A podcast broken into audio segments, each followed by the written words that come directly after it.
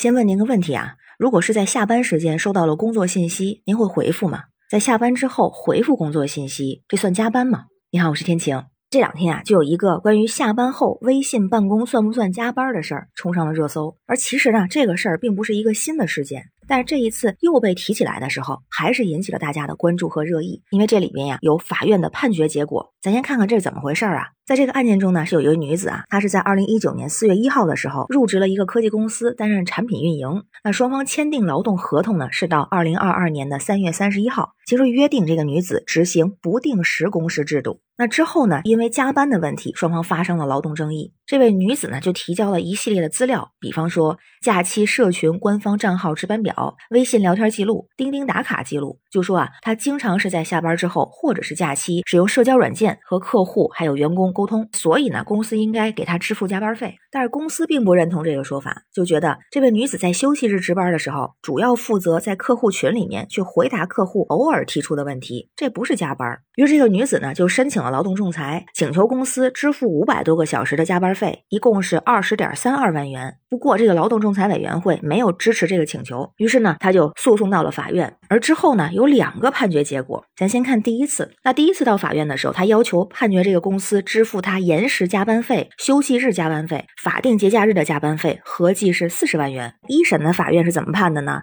就认为啊这个女子和公司在劳动合同里边约定执行不定时工作制，所以法院不支持他主张休息日和延时加班费的请求，而且。也认为这个女子她只是提供了假期社群官方账号值班表，但是主张加班的大部分日期并不是法定节假日，而且呢不能证明值班时候的具体的工作内容和工作时长，所以法院啊不支持他主张法定节假日加班费的请求。于是最终一审判决结果呢驳回了他的诉讼请求。他不服啊，就继续上诉。那二审呢，给出了不同的结果。首先提出了一个问题，就是这家公司啊，它没有获得不定时工作制的审批。虽然双方在合同里边约定了实行不定时工作制，但是公司啊不符合这个劳动法的规定。而根据女子提供这些信息呢，就认为这公司存在着工作日下班时间和休息日安排工作的情形。也提到这么一个说法，就是现在劳动者的工作模式是越来越灵活，通过电脑、手机办公并不少见，也不再拘束于这个办公地。点一定要去单位的工作地点办公工位，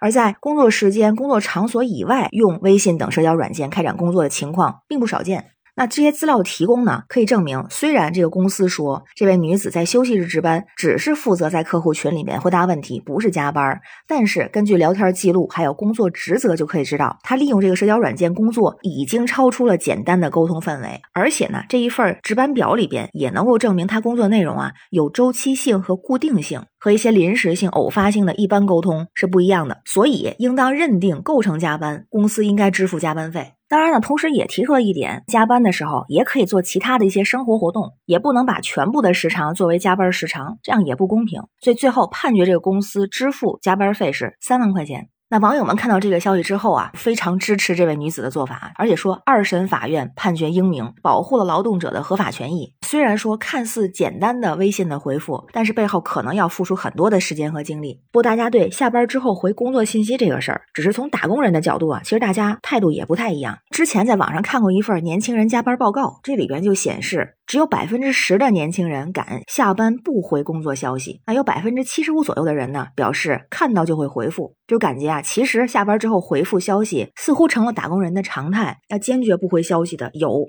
下班之后不再看这个手机了，这工作号就停了，静音，直接启用生活号，这种情况也有。那这样朋友就会认为，要求在工作之外回复工作信息，只要不是合同上写的，这属于职场 PUA 了。而且说啊，这职场 PUA 也并不只是，比如上级对下属讽刺、挖苦、贬低、高压手段管理，还包括这种要求或者是默认在工作时间之外回复消息的，坚决不能接受。而也有很多人认为啊，其实这种情况不少发生，也不太敢下班之后不回工作消息。有这么句话说嘛，左手家庭，右手事业，为了碎银几两，身处职场从来都没有容易二字。看到消息就回呗，不能耽误事儿啊。那这样呢，也更有责任感，不是？不过其实我更认同这样的一种观点啊，就是边界感还是挺重要的。当然不是说在工作时间之外完全不回复信息，因为其实在我身边回复信息的朋友是大多数。就我个人来说，工作时间之外的或者假期的信息会选择性的回复。什么样的信息会回呢？一定是非常紧急的、重要的。紧急情况不会经常发生，而且啊，非常紧急的情况，对方可能直接电话、语音就进来了，不一定只是文字的信息。再有呢，就是交接的信息会回复，或者是合作方的信息，还有就是提前约定好的这个任务，我们需要在什么时间段内完成，在这个阶段内需要大家手机二十四小时待命。